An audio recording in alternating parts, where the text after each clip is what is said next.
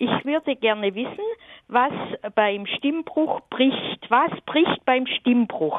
Ja, das ist eine interessante Frage. Gabor, was würdest du dazu sagen? Und so eine simple Frage auch noch, Frau Hanel. Was bricht beim Stimmbruch? Ja, das Wort ist ein bisschen eine Täuschung. Also anatomisch bricht überhaupt nichts. Es geht nichts kaputt, es reißt nichts.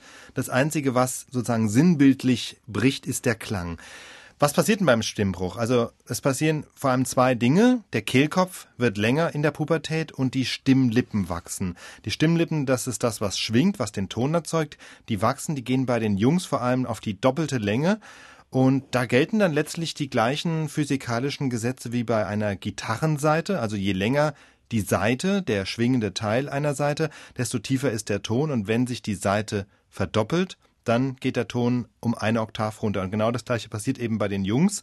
Die Stimmlippen wachsen auf das Doppelte, deswegen sinkt die Stimme um eine Oktav im Schnitt. Allerdings, und das ist jetzt das Dumme dabei, wachsen diese beiden Stimmlippen nicht gleichmäßig und nicht gleichzeitig und dadurch kommt es eben immer zu diesem Krächzen oder diesen plötzlichen Tonwechseln zwischen mal piepender Kinderstimme und mehr oder weniger sonorer Jugendstimme. Aber das ist im Grunde die Erklärung. Also es bricht nichts, es geht nichts kaputt, sondern eben nur der Klang, der sich verändert.